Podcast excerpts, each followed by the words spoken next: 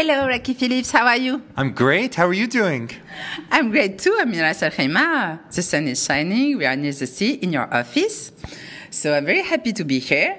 And uh, my first question would be uh, very simple. Can you just present Ras Al Khaimah, the geography, where it is compared to Dubai and Abu Dhabi that everybody knows, but Ras Al Khaimah is still like a secret, let's say. It's so nice to have you here, and it's a pleasure to have you visit us here in Ras Al Khaimah. So, as you did the drive over here, Ras Al Khaimah is the northernmost emirate in the UAE.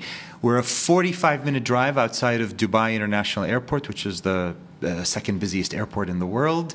We're also uh, uh, 35 minutes from Sharjah International Airport, and we have our own little uh, Ras Al Khaimah airport right here in the Emirate.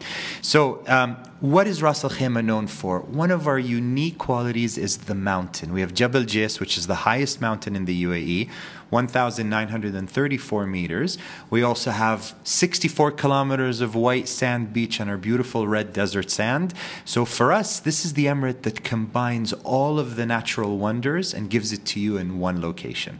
What makes it unique? You said, of course, the Jebel, yeah, the mountain, uh, Jebel Jais, makes it unique. But really, we are a nature driven emirate. Our focus is very much on nature, on sustainability. You know, uh, some of the things that Ras Al Khaimah, if we talk about the adventure side of it, we have the world's longest zip line in the world, the Jabal Jais flight, numerous attractions up on the mountain.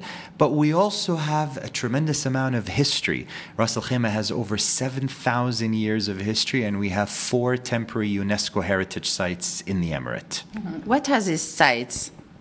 The sites are um, Al Jazeera Al Hamra, which is a um, uh, an 18th century fisherman's village.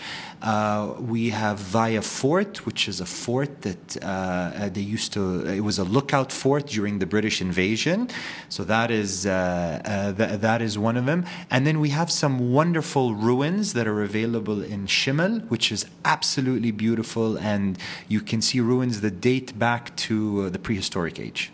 Mm-hmm. And uh, what is the tourism strategy to boost Al Khaimah? Uh, is it the right moment maybe for Al Khaimah to become famous among visitors? And why now? Maybe the expo, I thought, I don't know. So, uh, so Ras Al Khaimah has really been focused on tourism for quite a while. If you look at tourism and hospitality in the UAE. 12% of the country's GDP comes from, from this sector. And for the UAE being an oil rich country, that's a great amount that we contribute. Um, uh, our focus in Ras Al Khaimah from a tourism perspective is to grow and continue to attract people from all over the world, whether it's vacationers, whether it's adventure seekers, or ones that are looking for culture and history. We definitely offer that. The timing for us is now uh, perfect because uh, the expo, as you said, happening in the UAE is going to attract a tremendous amount of interest to, to the UAE. But for us also in Ras Al Khaimah, we offer a great variety of our hotels uh, uh, from the Waldorf Astoria to Ritz Carltons to even the largest Hampton by Hilton in the world. Uh, but we also have some camps, some glamping options with um, uh, with the Long Beach campground and some exciting new projects coming up on the mountain. Yes, because it seems that uh, one, one of the main aspects of Ras Al Khaimah is the nature. Yes, definitely. We wanted to position the emirate very much focused on nature. You can see as you drive around, especially with the mountains in the background and the blue sea. It's it's it's a great mix of topography. Um, we are very heritage focused, and and sustainability is to the core of, of, of what the emirate offers. Apart from the mountain and the sea, we also have the mangroves, and they're absolutely stunning to be able to kayak or take one of the abras that, that, that walks you through them. So, all of these are wonderful opportunities to, to enjoy uh, the things that we offer. Mm-hmm. Of course, there's also culture. We spoke about UNESCO sites, and uh, there are maybe some museums. Yes, we have the Rak Museum, which is quite interesting because the Rak Museum was the home of the former ruler of Ras Al Khaimah, Sheikh Saqr uh, bin Muhammad Al Qasimi, and it's the childhood home of our current ruler, His Highness Sheikh Saud bin Saqr Al Qasimi, where he grew up. So it's great to go to this museum where you see a lot of the history that Rak tends to offer, and it also talks to you about the 65 forts that are available here in Ras Al Khaimah and the unique story that each and every single one of them has. And as we talked earlier about the four tentative UNESCO heritage sites, Jazira al Hamra, Dhaya, Shimel, and Julfar, all offering a very, very unique uh, options uh, to the Emirate. Mm-hmm. Yes, to, to be more accurate, you don't have for the moment UNESCO sites, but you are trying to have them. You put them on the list. They, it's still pending. Is it, yes, is it so, right? So what UNESCO does is it it identifies sites and puts it on the tentative list, basically to ensure that they're in the next phase to get on the UNESCO heritage list. Mm. I hope it will be because they really deserve it. And um, in terms of hotels, restaurants, leisure.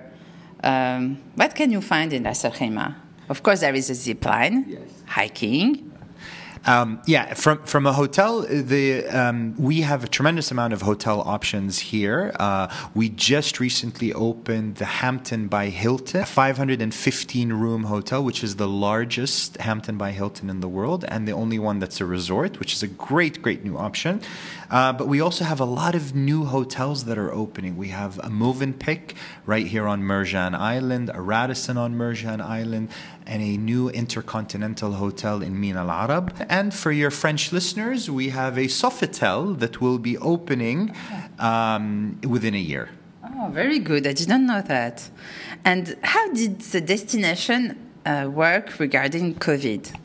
So, um, you know, I have to say that COVID has obviously affected the industry significantly. In tourism, it's one of the wor- worst hit industries globally.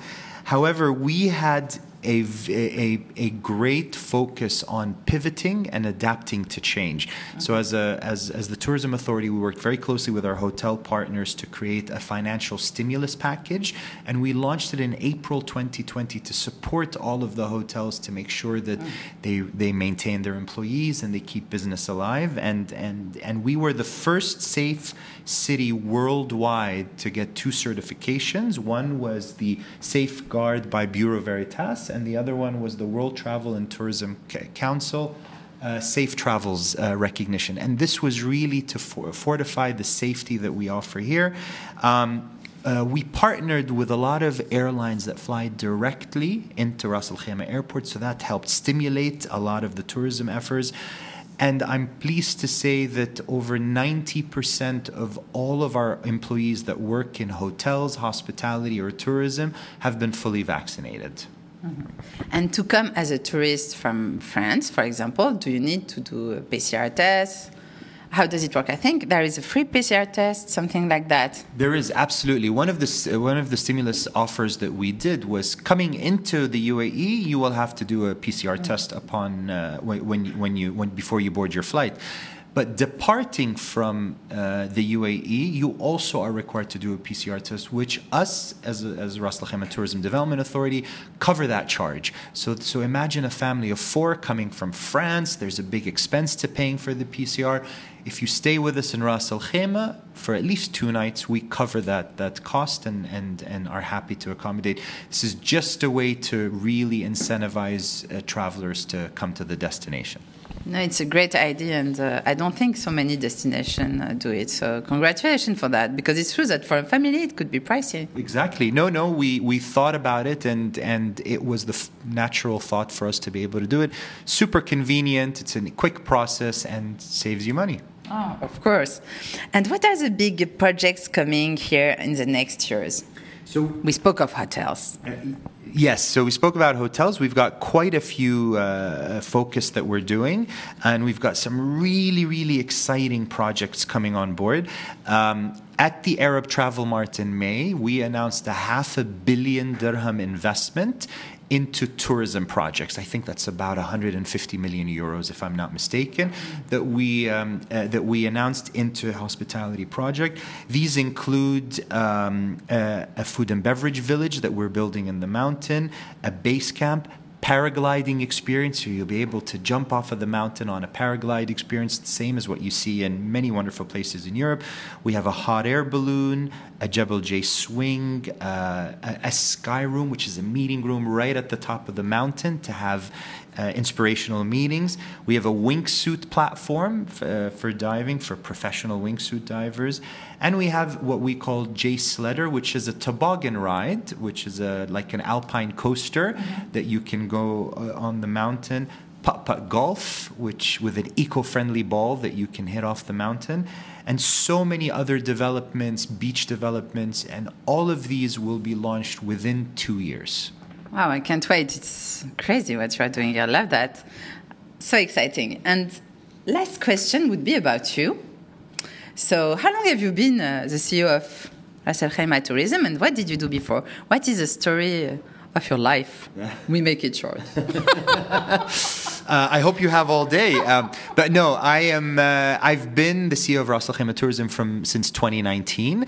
Uh, but I've been in the hotel business since I was 19 years old. I uh, my first job, I was a sandwich artist at Subway. Uh, you know, Subway sandwiches. Of course. Uh, and ever since then, I've been in hotels and hospitality and tourism. I'm from Orlando, Florida, and uh, you know that's really the hotel capital of the world.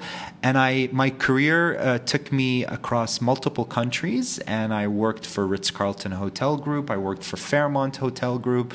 I did a lot of hotel development, and I also uh, was an entrepreneur and started my own business, which is a dessert bakery. so I've been in the hospitality, F&B, and tourism industry for quite a while, and coming to Ras Al Khaimah has always excited me because it is it, it is a destination of the future. It's developing in such a natural, sustainable way that I'm very, very excited about the future that this beautiful emirate brings. Thank you, Lucky. It was a pleasure to meet you and to interview you. And uh, I'm going to discover more and more about Al now, and I'm very happy to be here. It's my pleasure to have you. Merci, enchanté. Merci beaucoup.